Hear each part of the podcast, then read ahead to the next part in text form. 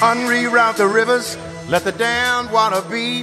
There's some people down the way that's thirsty, so let the liquid spirit free.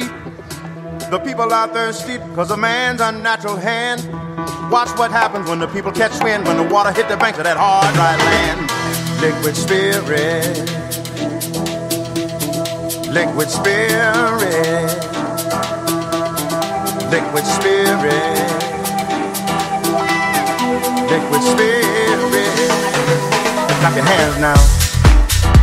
Mesdames, Messieurs, bonjour à tous, bonjour à toutes, ravi de vous retrouver. Mythe de Boss, c'est reparti pour un nouveau numéro. Je suis en compagnie aujourd'hui de Raphaël Abou. J'ai la chance d'être en compagnie de Raphaël Abou. Bonjour Raphaël. Bonjour Olivier. Et vous avez vu en plus, quand même, en quelques semaines, euh, on a un changement de climat d'or. Hein. Il fait clair, on arrivait, euh, il faisait noir. Euh, ça- Pendant la ça- nuit et ouais, maintenant. ça, ça devient plus facile. Notre invitée du jour et les caméras sont braquées sur elle.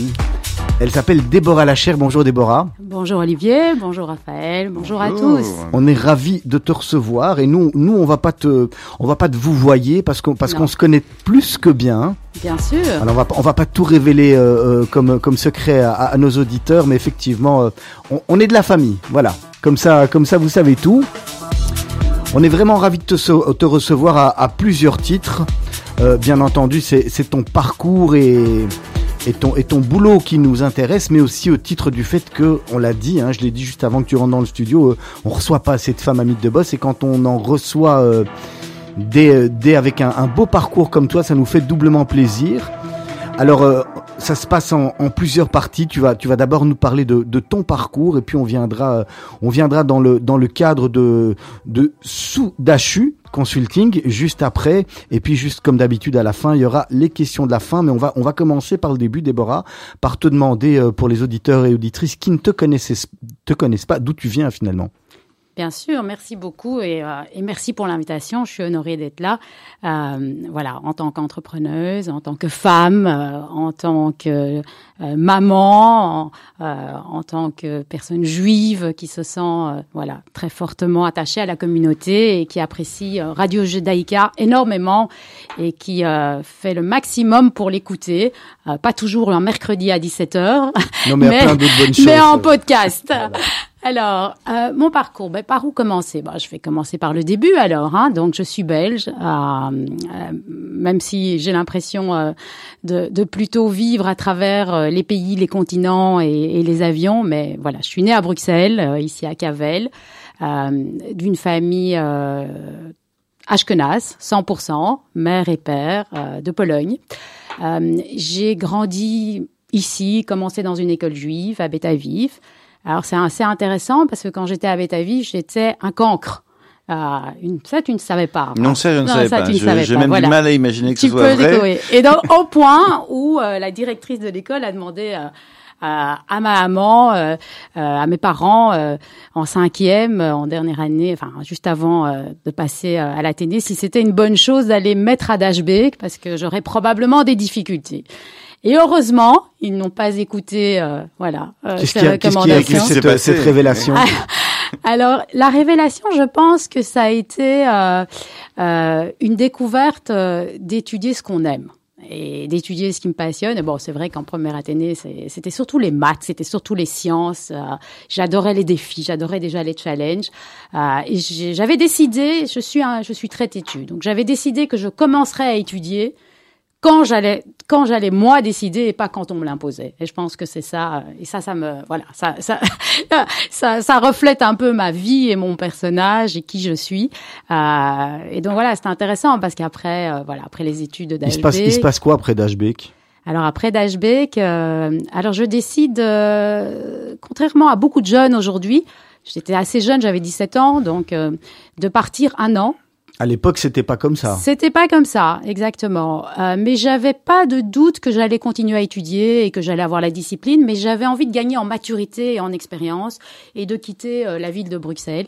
Et donc je suis partie euh, en Israël d'abord à faire une, une mechina, mais étudier surtout à l'université de Jérusalem certains cours. La Mechina, pour les auditeurs auditrices qui nous écoutent et qui ne savent pas, c'est pour aller apprendre l'hébreu, en fait. Voilà, exactement. Et mais surtout, j'ai suivi en tant qu'élève libre euh, à l'université de Jérusalem euh, certains cours sur le conflit du Moyen-Orient qui me passionnaient. Et puis je suis partie à Londres à étudier l'anglais et, et, rencontrer euh, voilà euh, des personnes euh, de nouvelles horizons, de nouvelles personnes. Et ça a été une expérience vraiment très très enrichissante. Et puis je suis rentrée à Solvay. et là, j'ai passé, je dois dire, cinq années assez extraordinaires. La, la première année, on, on tente de l'oublier parce que c'est l'année, voilà, où on doit énormément travailler et on est, on est vraiment, euh, je dirais, filtré, hein, parce qu'on commence à. C'est l'élimination finalement. Ouais, on commence à 600, on termine à, on termine à 80, c'est ouais, ça 70 peut-être. 70 peut-être. Euh, mais, mais ça a été cinq années qui m'ont euh, vraiment apporté, je pense, une rigueur, une étude, euh, une dynamique d'équipe. On a fait euh, des séminaires euh, ensemble, notamment Raph était avec moi dans ma promotion, donc c'est intéressant. On était à Wégimont, hein, on était à Wégimont et c'est ça que tu en retires à de se lever, c'est la rigueur? C'est plus que ça. C'est c'est la diversité des matières. Euh, et d'ailleurs, c'est peut-être euh, pas un hasard qu'après j'ai été dans le conseil parce que j'aime la richesse de la diversité. Donc euh, j'ai hésité parce qu'à un moment, quand j'étais petite, je voulais faire le droit, donc je me suis dit je vais faire avocat. Mais mais mais j'aimais bien cette cette capacité à ouvrir l'esprit et à essayer de découvrir des matières différentes, que ce soit en psychologie, que ce soit en sciences, que ce soit en mathématiques, que ce soit en physique, que ce soit en économie. donc oui, je je, je je retire la rigueur, je retire aussi le travail d'équipe, euh, le, le, partage avec les professeurs. Ils étaient Et très toutes ces matières, cette diversité, c'est quelque chose qui, qui te sert encore maintenant? Alors, c'est une bonne question. Oui, je pense que ça me sert. Alors, le, le de temps en temps, quand je dois aider, euh, enfin, je dois pas souvent les aider, mais mes filles, euh, je me dis, euh, tiens, j'étais quand même excellente en maths. Je dois encore faire des recherches parfois, de temps en temps, sur Google par rapport à des questions, voilà, qui me sont posées. Donc, malheureusement, j'ai perdu un peu la gymnastique, mais non, mais ça me ça me sert parce que apprendre à réfléchir, apprendre à analyser une thématique, un problème, ouvrir les différentes perspectives, analyser les différentes options et tenter de venir vers une recommandation, une solution en tenant compte des risques, euh, tout ça, c'est ce qu'on apprend et ce qu'on a appris notamment à Solvay. Et donc, euh, voilà, j'ai eu un parcours. Euh, voilà. Déborah, après Solvay, est-ce que quand on sort de Solvay, on est engagé directement justement dans, dans ces boîtes de conseils, de consulting? Bon, j'ai eu de la chance, hein, parce que étant, c'est vrai que c'est paradoxal, j'étais un cancre à, à Vif et j'ai quand même réussi à sortir brillamment, major de promotion à Solvay. Donc ça, ça m'a ouvert des portes. On est venu me chercher. J'ai pas dû faire beaucoup de prospection. J'ai eu beaucoup d'offres. J'ai eu, euh, voilà, j'ai passé tous les interviews. J'avais une offre de McKinsey, mais j'avais aussi une offre de Goldman Sachs en finance à Londres. Et euh, qu'est-ce qui vous fait choisir l'un plutôt que l'autre Alors, qu'est-ce qui me fait choisir l'autre? Euh, Je pense que j'avais envie de nouveau un, un peu plus d'ouverture. Euh, je pensais pas d'ailleurs que j'allais rester si longtemps, donc je me suis dit si je fais quelques années dans le conseil, ça va me permettre de toucher différents domaines, de rencontrer voilà des, des exécutifs dans différents types de secteurs, de de mieux comprendre ce qui m'anime, ce qui me passionne. Euh, et donc voilà, donc j'ai plutôt voulu aller là que, que dans la finance, qui reste quand même, quand on commence dans la finance, en général, on y reste pendant des mhm. années. Euh, et je regrette pas mon choix, je dois dire. Euh, voilà, donc c'était euh, alors. Et déjà à l'époque, tu avais euh, l'idée d'avoir un, un, parcours entrepreneurial. Ah ouais, ouais, je euh, savais, je, je je pouvais pas. Ça vibrait. Ça vibrait. Alors je savais depuis que j'étais née que j'allais être mon propre boss. donc d'abord j'ai été élevée dans une famille d'entrepreneurs. Mes parents avaient des chaînes de magasins. Euh, j'ai j'ai pas de problème par rapport à l'autorité, mais j'ai besoin de réaliser quelque chose et de partir de zéro, de réaliser quelque chose par moi-même euh, d'entreprendre. Mmh. Euh, et, donc, je, pensais aller rester quelques années. Alors étonnamment, je suis restée quand même très longtemps. J'étais. Euh, c'est combien très longtemps? Huit ans avec un MBA ah entre temps, donc c'est quand ça même veut assez dire En sortant de Solvay, tu vas chez McKinsey et tu y restes. Sauf avec, sauf avec, le MBA. Voilà, et j'y reste. Et honnêtement, ça a été une superbe école de la vie. Mhm. Vraiment. Euh, bon, comme, comme toujours, il n'y avait pas beaucoup de femmes seniors. Donc, euh, à chaque congé de maternité, je me suis dit, est-ce que je retourne? Est-ce que je monte ma boîte? Et puis euh, on m'a on m'a toujours euh, accueilli avec un grand sourire en me disant mais voilà euh, tu apportes énormément. Et puis je vais raconter un peu plus aussi mon expérience chez McKinsey parce que je pense que c'est ça qui est important. Et, et c'est surtout ça qui démontre que la vie elle est faite pleine de surprises. Donc voilà, j'avais j'avais un, un background qui était quand même plutôt analytique euh, et, et j'ai commencé dans le conseil euh, très stratégique, très business.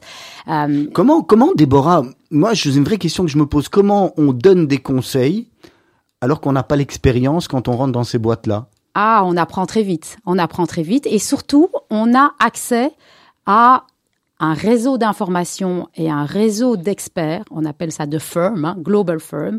Euh, vous avez n'importe quelle question sur euh, telle pénétration de marché, sur tel produit, sur tel secteur, sur telle évolution. Euh, vous avez un, un, centre de research and information. Vous avez envie de parler. c'est ça en euh, fait la richesse. c'est ça, la même, Même richesse. si toi tu es pas encore formé parce que tu commences, tu, as, tout ce qui est autour voilà, et qui te donne tu un peux, des Tu accès. peux parler à un directeur euh, aux États-Unis sur un- une thématique sur laquelle il a bossé pendant trois ans. Il va te consacrer une heure que tu es 20 ans ou 40. Ça n'a pas d'importance. Si tu es dans une équipe et que tu as un défi pour un pour un client, il va t'aider à l'aborder, il va t'aider à, à- à développer le, ce qu'on appelle le knowledge et, et l'expérience. Et puis, ça, ça, ça se crée aussi avec le client parce que on on, on- comprend la réalité dans laquelle le client opère, le système, l'organisation dans lequel il est, euh, son historique, son évolution, son aspiration, sa vision. Mais ce qui est intéressant, c'est que euh, malgré que j'ai eu un parcours, euh, voilà, très plutôt analytique et j'ai commencé sur des projets très business, je faisais beaucoup de C'est quoi le, le- le premier projet que tu as fait? Ah, le, ah j'ai travaillé pour Belgacom. Un des premiers projets, c'est euh, c'est Belgacom.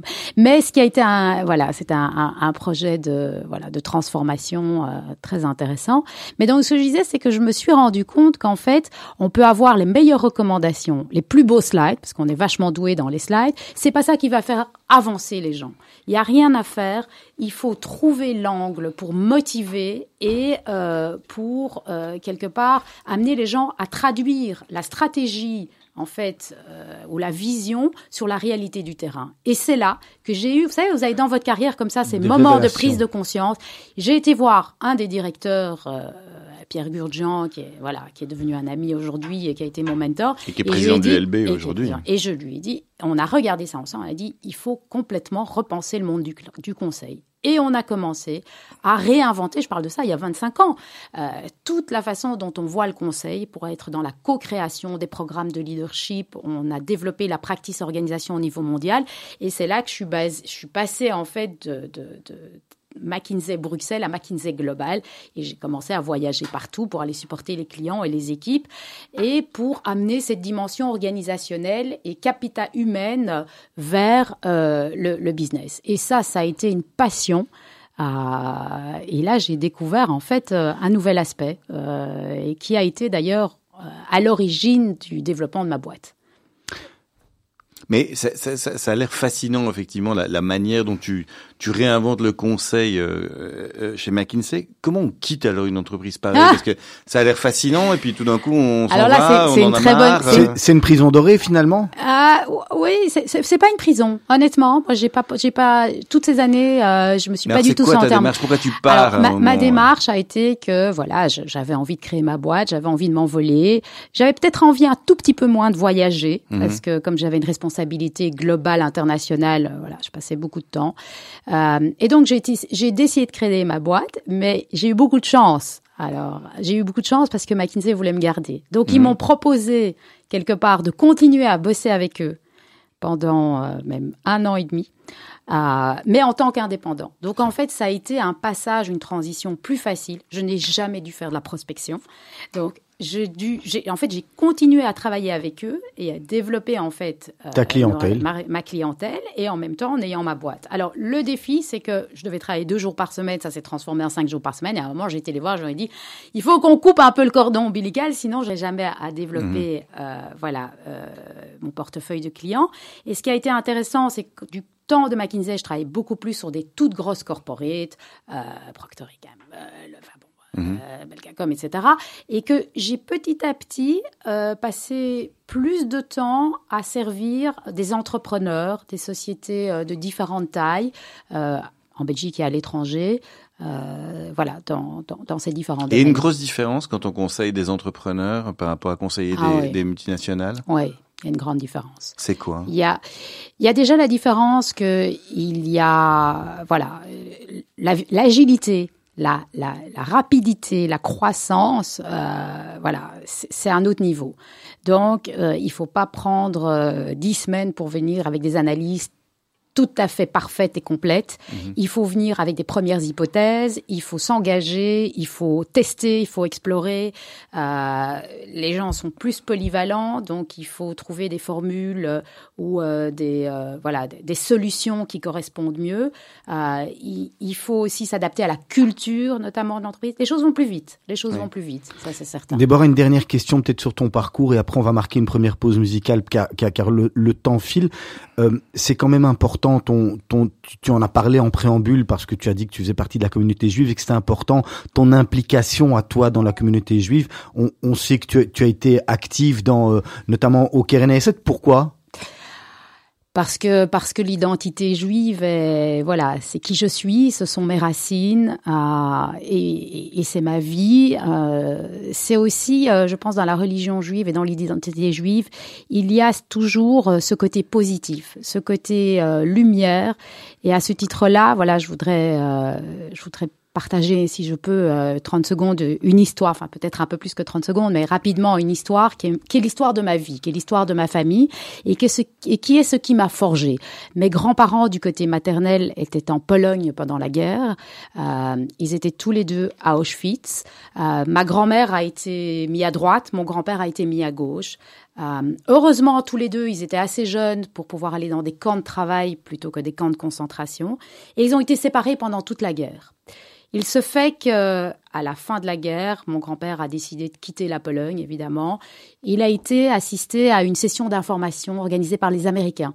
Euh, pour euh, voilà réfléchir un peu à ce qu'il voulait faire, ce qu'il pouvait encore faire dans sa vie. Et là, il a rencontré une amie et il a dit à cette amie, je ne sais même pas pourquoi je suis là ou pourquoi je vais continuer à vivre parce que j'ai perdu toute ma famille, mes, mes parents, mes frères et sœurs, ma femme. Et cette amie lui a dit, ta femme, ta femme, elle est là, je viens de la voir.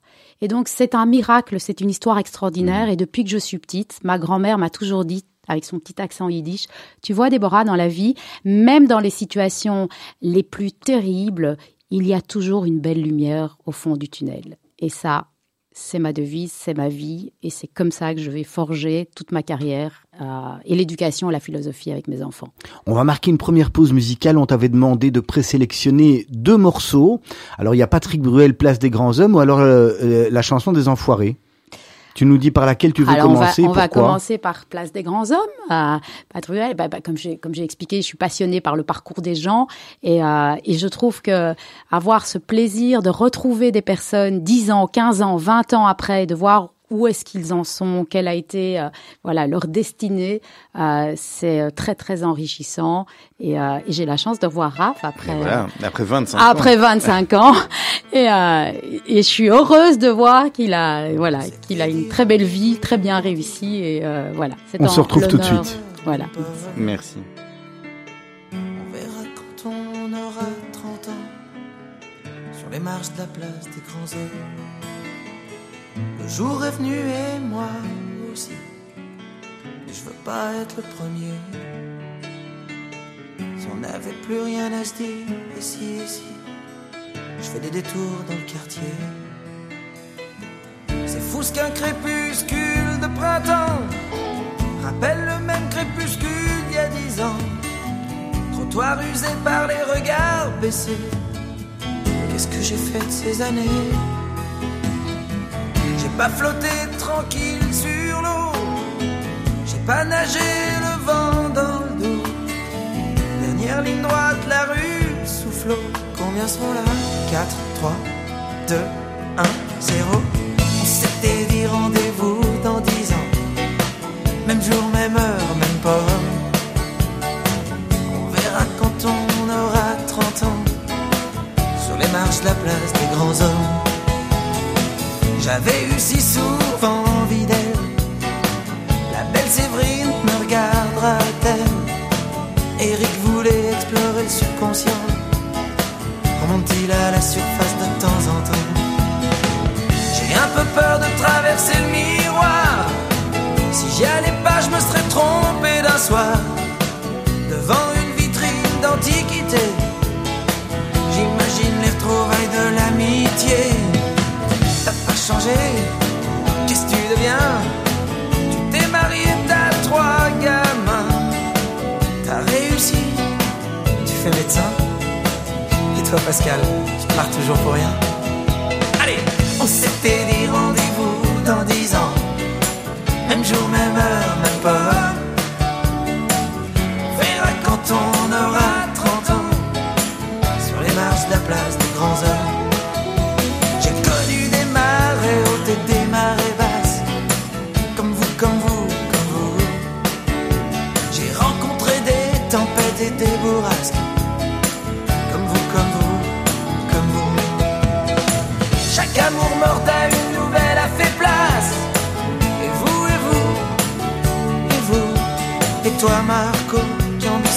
Simplement d'être heureux dans la vie. As-tu réussi ton pari?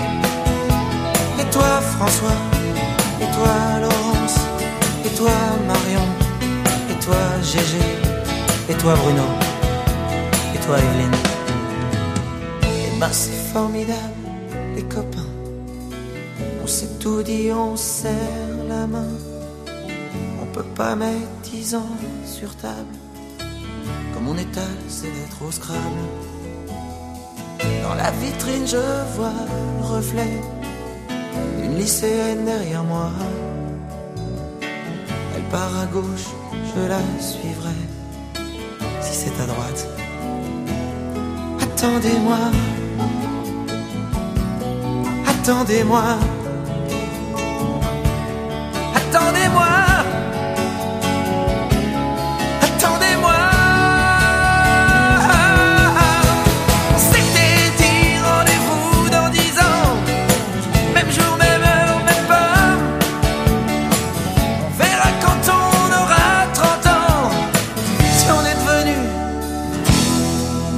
Grands hommes.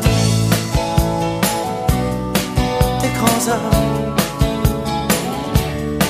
À Bruxelles, on en raffole. Hein. On est en tous les cas toujours sur Radio Judaïka. C'est Mythe de Boss. Notre invité du jour s'appelle Déborah Lachère de la société Sudachu Consult. Alors Déborah, vous nous avez raconté effectivement l'histoire de vos grands-parents qui était extrêmement prenante, extrêmement émouvante. Et là maintenant, on va parler de, de ce que vous faites, euh, de ce que vous faites aujourd'hui, puisque c'est ce qui vous a, enfin l'histoire de vos grands-parents vous a forgé.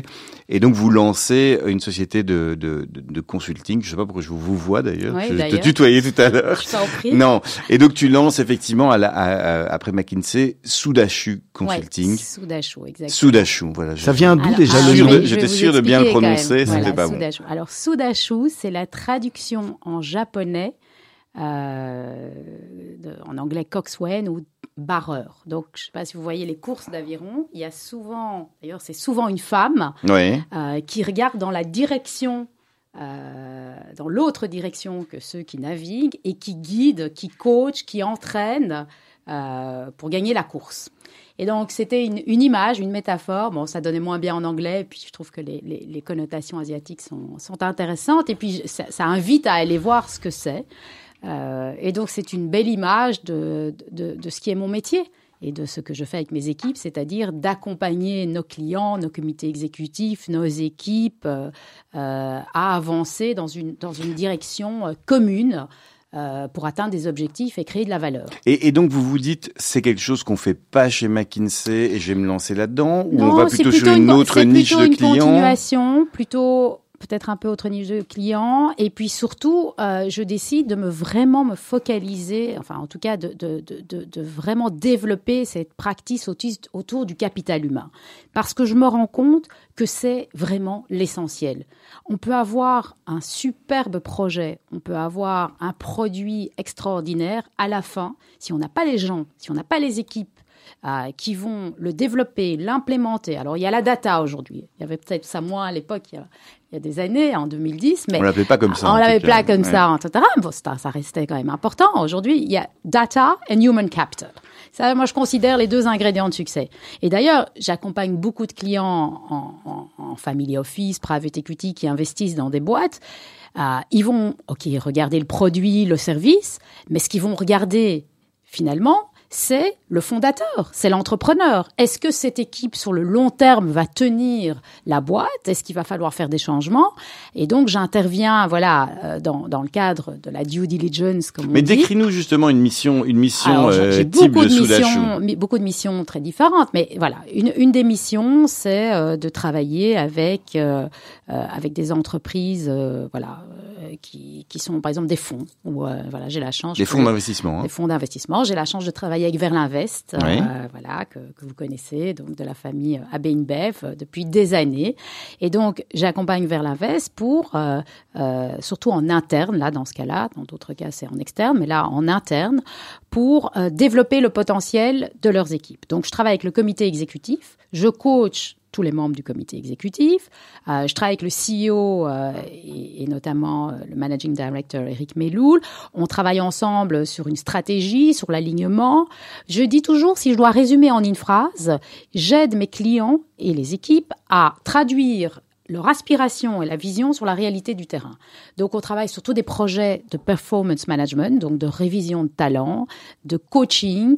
euh, Bon, mais de- comment est-ce qu'on fait là maintenant? Dis-le Ah. nous. Comment on fait pour libérer le talent des gens Ah, alors? ça, ça, ça demande pas mal. De... Déjà, Bah, J'imagine que c'est très difficile. déjà, on commence par le bon recrutement. Ça commence déjà par là. Alors là, ça c'est une des choses que je me suis rendu Donc tu compte. interviens dans le recrutement Ouais, aussi. J'interviens aussi dans le recrutement à différents niveaux et j'ai développé notamment un outil avec une boîte aux États-Unis euh, parce que je me suis rendu compte que euh, c'est très facile de mesurer les compétences des gens. Mhm. Enfin, c'est très facile, ça se voit sur un CV, il y a des références, il y a euh, il y a des il y a des cases, il y a des tests. C'est tellement plus compliqué de voir dans quelle mesure la personne va avoir un, un fit culturel sur la durée avec les valeurs, avec le mode de fonctionnement de l'entreprise. Et ça, ça demande d'aller voir plus en profondeur ce qui réellement motive les gens.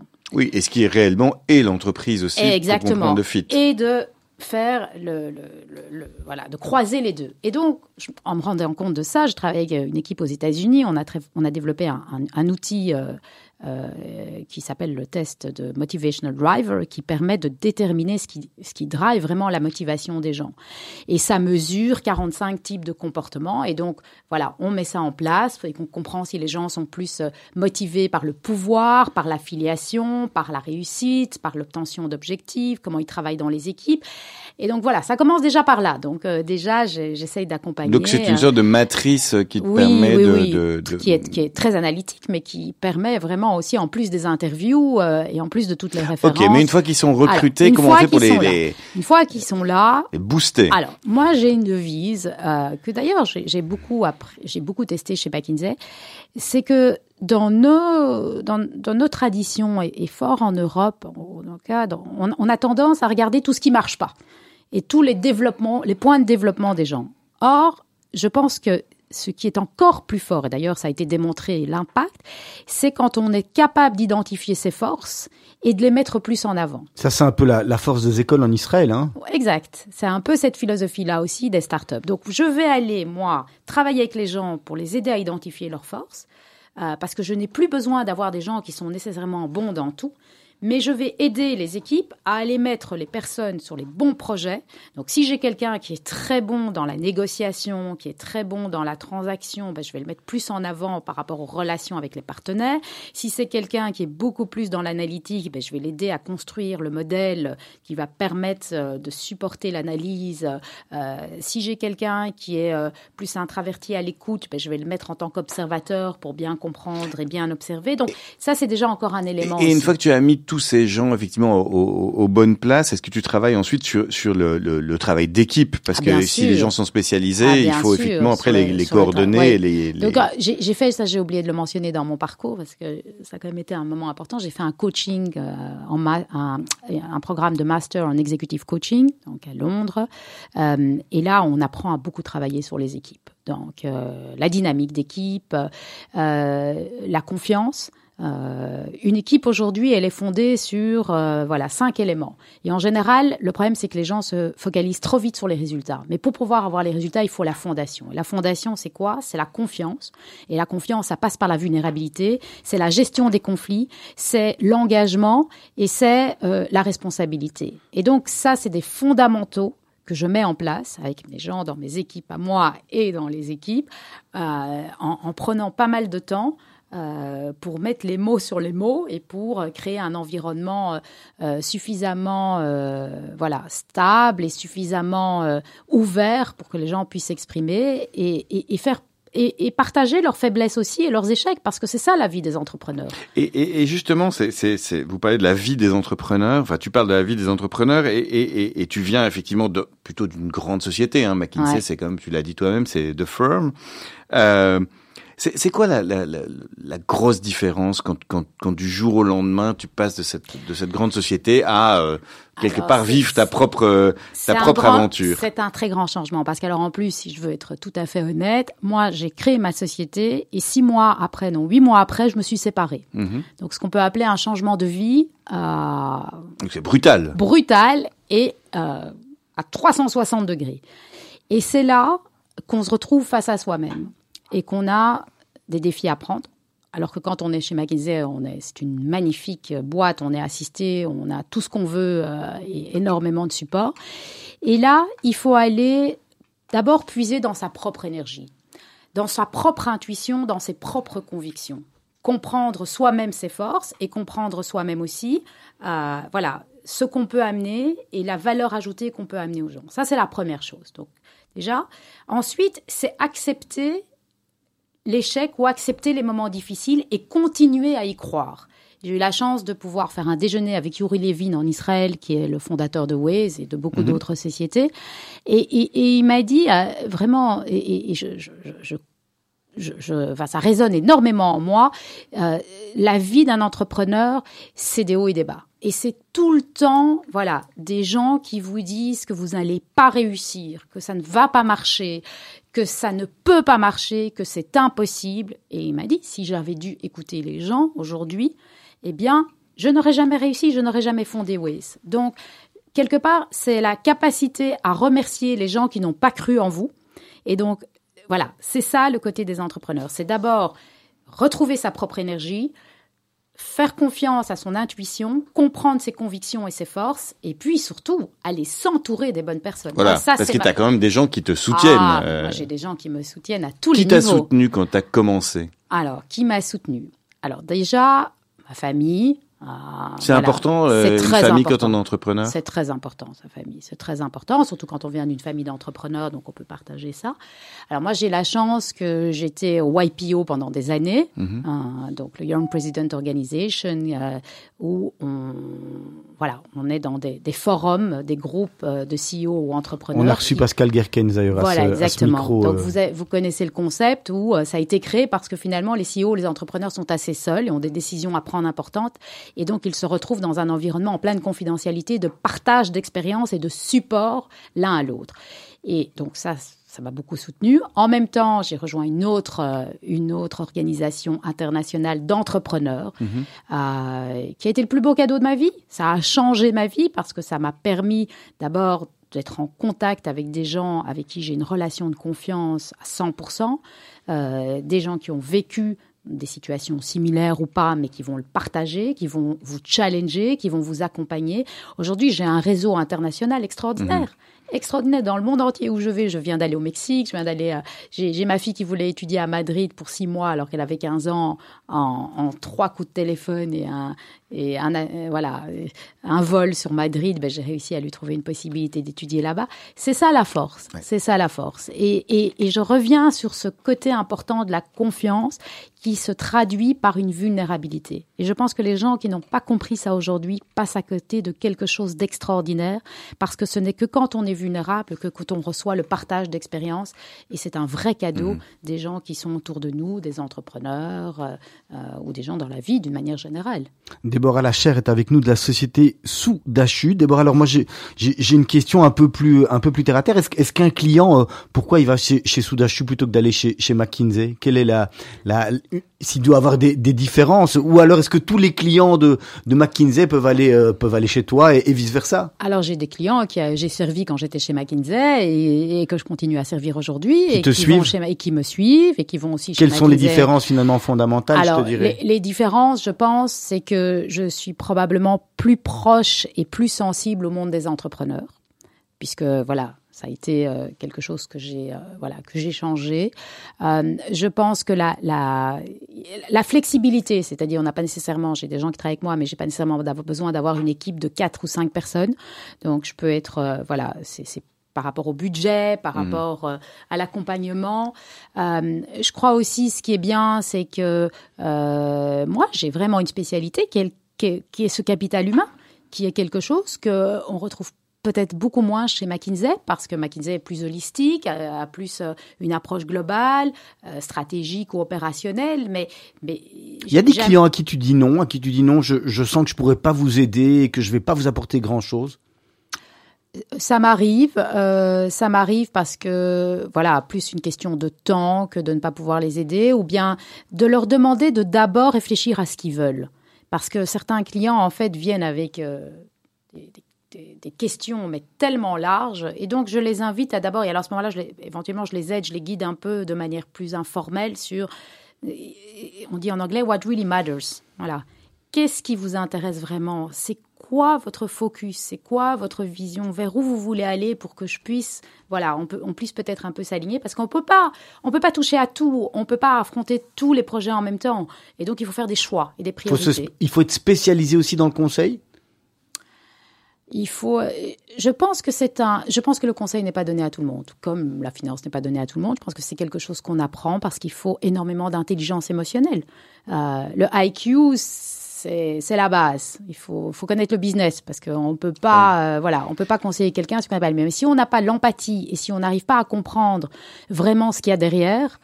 Euh, alors justement, euh, Déborah, entreprendre, c'est aussi transmettre à un Bien moment. Sûr. Donc c'est transmettre son savoir, c'est le, le, le, pas le dupliquer, au contraire, c'est justement le transmettre pour permettre à quelqu'un d'autre de, de, de, développer, de se développer sur ce socle-là. Est-ce que euh, euh, la suite de ton aventure entrepreneuriale, c'est justement transmettre? Est-ce que tu as la vocation de transmettre ton entreprise, je sais pas moi, à tes filles, à tes, tes collègues, tes collaborateurs filles, Je ne sais pas, mes filles, elles ont encore le temps et je les laisserai, euh, voilà, mhm. euh, voilà, choisir leur chemin.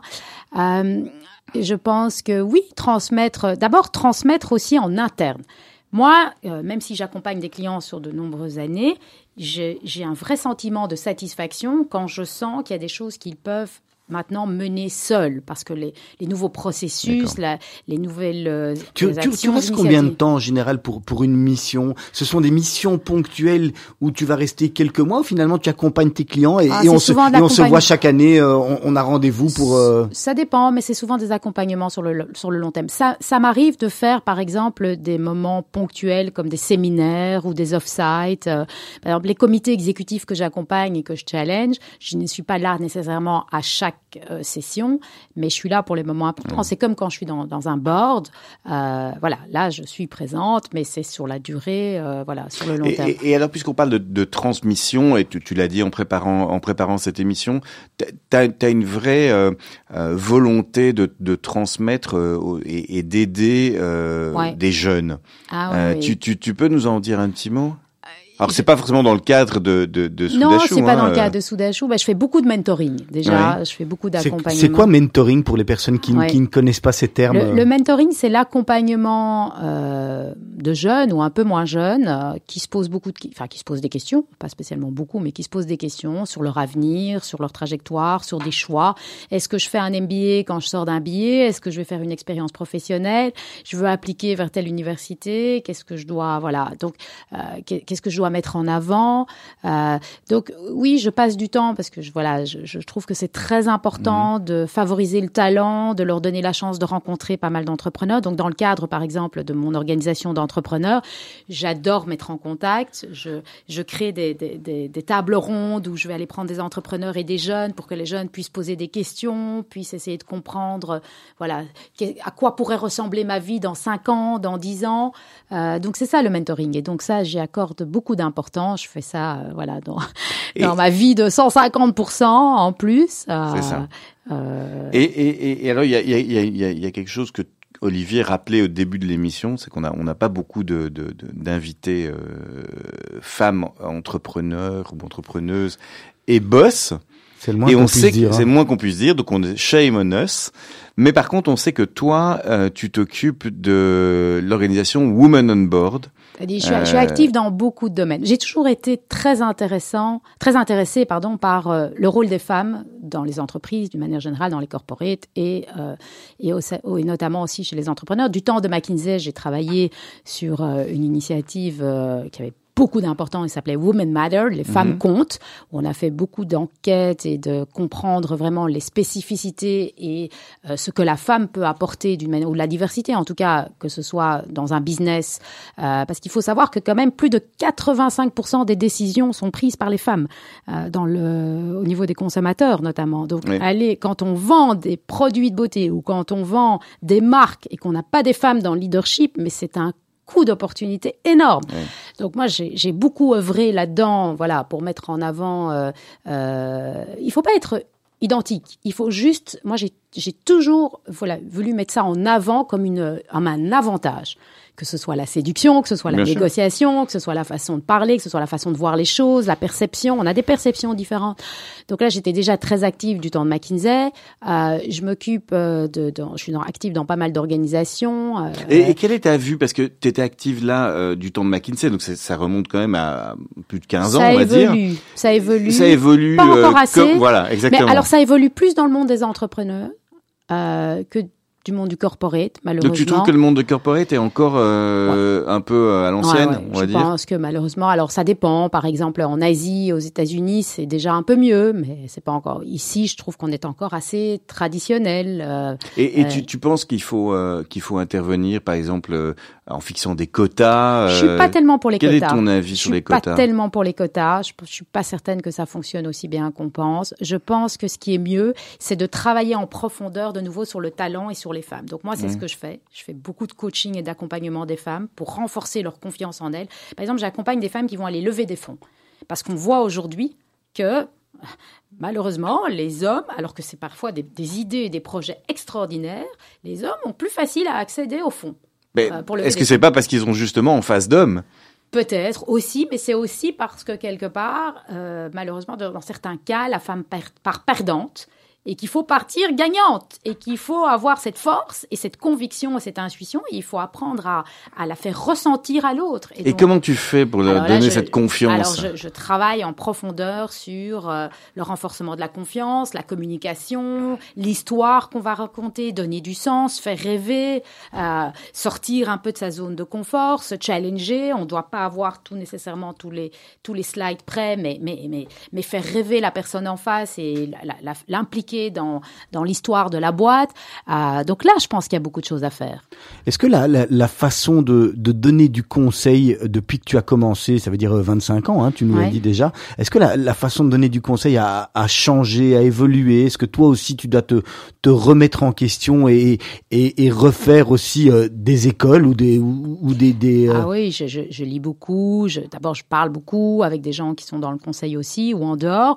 Et puis, euh, je, je vois la, les choses sur la réalité. Je pense que ce qui est de plus en plus important aussi, c'est de mettre en avant le challenge.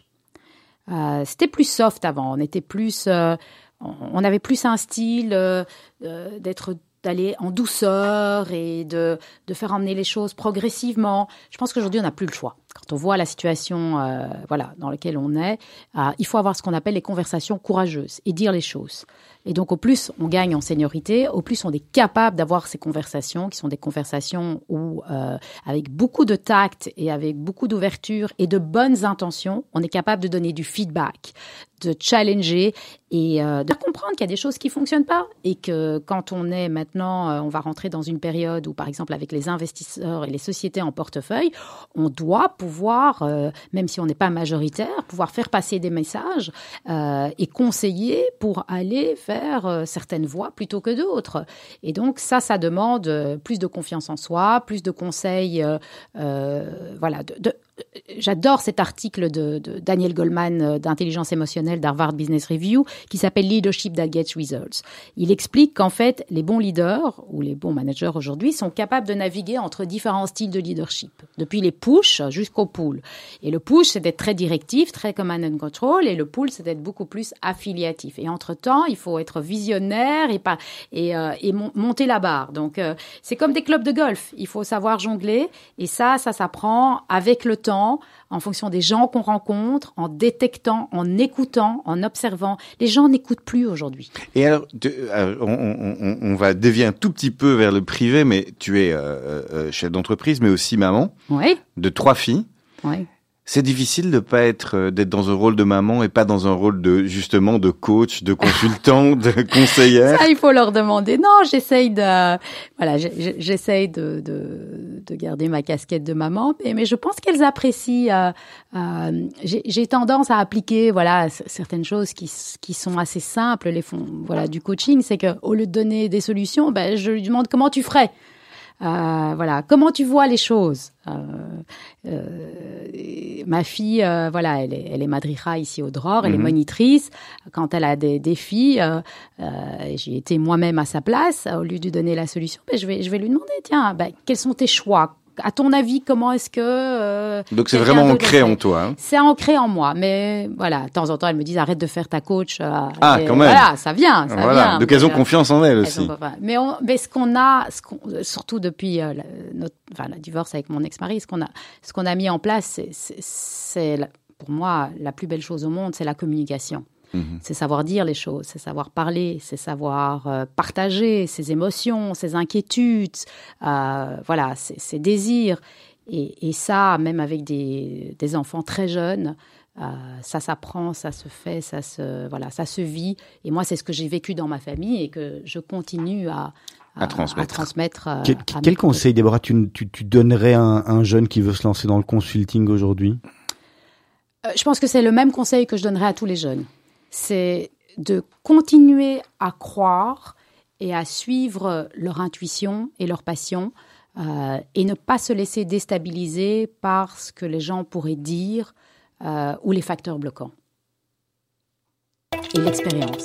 J'adore cette citation d'Einstein qui dit qu'en fait, euh, l'expérience, c'est toute la connaissance, tout le reste, c'est de l'information. Voilà, Ça fera déjà partie des questions rapides. Elle a déjà répondu Ah même. Elle, elle- Elle, elle a elle- anticipé. elle a, elle a déjà anticipé la citation, faut, faut- faudra plus la donner. Alors on va partir dans la, dans la dernière partie de l'émission. Question rapide, Déborah. Réponse rapide. Ça sera plus, euh, ça sera plus facile. Tu te vois où dans 10 ans? Toujours à faire du consulting ou tu ah tourné non, la non, page j'ai euh, j'ai un, un très beau euh, projet, euh, euh, là que, voilà, j'en dirai pas plus, mais un nouveau Ah, non, projet, voilà, c'est un secret. un nouveau projet que Mais il y a bien personne qui écoute. Tu peux juste nous Ah en parler. Oui, voilà, c'est juste entre nous. Je vous appellerai quand il y aura l'IPO, comme ça, euh, voilà. Non, mais j'ai un très beau projet. euh, mais je, je pense que la- le- le- l'approche du conseil restera toujours, euh, même dans mon nouveau projet d'entrepreneuriat. Allez, on continue. Qu'est-ce qui t'inspire en ce moment? Ah, qu'est-ce qui m'inspire? J'espère qu'elle va parler du projet. hein. Ouais, j'allais dire, ce qui m'inspire quand même, c'est ce nouveau projet. Non, ce qui m'inspire, c'est les rencontres. Là, je, j'ai monté un nouveau groupe au Mexique, à Milan, euh, je fais des rencontres extraordinaires dans le cadre de cette organisation d'entrepreneurs et ça, ça m'inspire parce que c'est exceptionnel de pouvoir avoir un accès à des gens et à connaître leur histoire et à créer des relations très très fortes. Le moment le plus heureux de ta vie, à l'exception, parce que sinon c'est trop facile, de la naissance de tes enfants. Et de cette émission. Ouais, Bien bien, sûr. Ben, je vais faire honneur à Raph. Je pense que c'est ma graduation à Solvay. Quand on s'est lancé le champagne euh, sur là ici à l'ULB, parce que ça a quand même été un moment de liberté extraordinaire et ça me donne envie de, de retourner étudier en fait. Ce que j'ai fait d'ailleurs pendant certains congés de maternité. Alors, moi, j'aimerais bien savoir qu'est-ce que tu, tu, qui était ton, qui est d'ailleurs ton modèle. Mon modèle. Euh, j'ai plusieurs modèles, mais, mais si je devais en choisir un, je pense que quand même Pierre Gurdjian, donc j'en ai déjà parlé d'ailleurs, qui était directeur chez McKinsey, une personne extraordinaire, d'une sagesse et d'une écoute incroyable, qui est un, vraiment très inspirant, m'a beaucoup guidé dans ma carrière et m'a aidé à faire les bons choix. Et puis euh, je dirais quand même mes parents. Mes parents sont des très beaux rôles modèles et d'ailleurs euh, on vient de refêter leurs 50 ans de mariage et on Ah, leur a wow. fait une surprise en leur faisant une roupa. Donc c'était magnifique. Qu'est-ce que tu valorises le plus chez, chez tous tes collaborateurs? La capacité, leur capacité de sortir de leur zone de confort. Qui a changé ta vie? Ah, mon ex-mari. En regardant ton passé, est-ce que tu te dis euh, waouh, euh, j'en suis déjà arrivé là, je suis quand même, je suis quand même content du, du travail accompli? Oui, je suis, je, suis, je suis contente. Je suis très contente. Euh, J'ai envie plus, évidemment, parce que je suis assez ambitieuse. Mais je suis surtout très contente, au-delà du parcours professionnel, de ce que j'ai réussi à créer avec mes, avec mes filles et ma famille. C'est le plus important. Bon, maintenant, on va être plus léger. Quelle est la chose la plus folle que tu aies déjà faite dans ta vie? Euh, vous allez rigoler, hein. Ben, je, ça, je ne sais pas non plus si tu savais. J'ai volé les questions d'examen en sixième à Dashbeek. Ah, je croyais que c'était à Solvay. Non, non, non, non, à Dashbeek. Donc, euh, j'étais quand même euh, une élève studieuse. Pendant la nuit, avec euh, quelques Pendant la nuit? quelques étudiants de ma classe. Euh, mais on s'est fait prendre malheureusement. Et alors? Ah, Et alors? sanction alors, ça, non, mais on s'en est, ils s'en ont rendu compte quelques jours après le début des examens. Donc ça a été, euh, c'était, c'était une expérience incroyable de vie. Un petit plaisir coupable, Déborah. Un petit plaisir coupable. Euh, ah, j'ai craqué, euh, craqué pour, euh, euh, voilà, pour prendre l'avion, partir demain et euh, C'est ça, c'est les voyages ouais, C'est se faire plaisir et, et s'évader quelques faire jours comme ça plaisir et ouais, kiffer, kiffer. La vie, c'est un kiff. Moi, j'aime bien savoir culturellement ce qui te plaît. Est-ce que tu peux me dire quel est ton livre? Le livre qui t'a le plus marqué? Ah, Et c'est- pas un livre de la Harvard Business Review. Non, non, non, non. Le livre, euh, je pense, euh, qui est quand même euh, voilà, un chef-d'œuvre, euh, c'est le livre de ma mère. Euh, voilà. Très beau. Très beau, ça, ça reste très très beau. Ta chanson que tu écoutes en boucle? Alors j'aime bien euh, L'envie d'aimer de Daniel Lévy. Euh, je trouve qu'elle est. D'abord, c'est un chanteur extraordinaire. En plus, ça a été fait dans le cadre des Dix Commandements, qui a été un vrai pari, parce que de nouveau, c'est une... un vrai projet d'entrepreneuriat, parce que personne n'y croyait. Et puis, quand même, en honneur à ce chanteur qui nous a trop vite quittés. Et puis, l'aimer. Aimer. Aimer la vie, euh, c'est ça, c'est l'amour. Et ta série préférée? Ah, j'ai adoré euh, The Crown. C'est- pour moi un chef-d'œuvre. et voilà. un- Intéressant, cette, cette, cette royauté en Angleterre. Ça t'inspire, la reine d'Angleterre? Elle t'inspire, pardon. Ah, c'est, ouais, quand même. Ça a quand même été une femme euh, impressionnante. Hein. Un conseil pour rester zen. Ah, le mindfulness. Moi, j'ai adopté ça euh, depuis, euh, depuis le Covid. Je fais de la méditation tous les jours, tous les matins, tous les soirs. La méditation. Euh, c'est extraordinaire. Et le silence. Le meilleur moment de la journée? Le meilleur moment de la journée euh, ouais, Quand je me prends un moment pour aller déjeuner avec euh, mes copines euh, ou, ou faire des déjeuners avec des rencontres. Alors Déborah, tu vas nous raconter un top et un flop. Tu commences par celui des deux que tu veux. Ah Alors, un top. euh, Ah ouais, un des top moments quand même. Ça a été. Voilà, ça, ça a été quand j'ai. Quand j'ai commencé à, à créer ma boîte et que j'ai été, euh, voilà, j'ai été euh, animée à un comité exécutif et où je me suis permis, mais vraiment, de tout dire. Ça, c'est le top. Ça, ça a été le top. Et le flop, alors?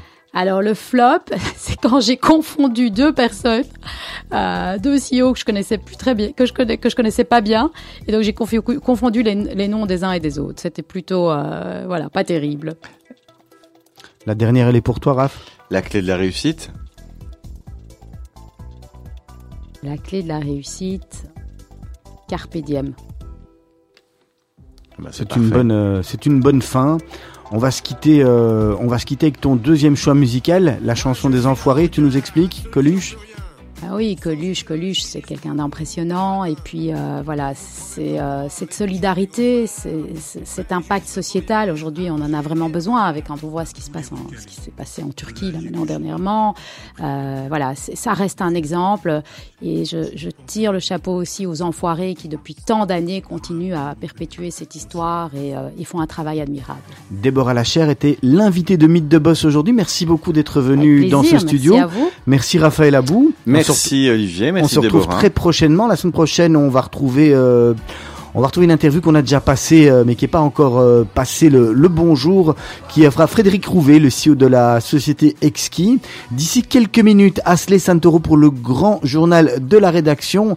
Juste après, ça sera les, les mots d'Anouk, et puis c'est l'émission de la Brit, les, les jeunes de, de la communauté. Et puis Gersh, notre, notre DJ maison, dès demain matin à partir de 7h, Lise Benkemoun et toute son équipe. Je vous souhaite une bonne, euh, bonne soirée à tous et à toutes. Merci Déborah. À Merci bientôt. à vous.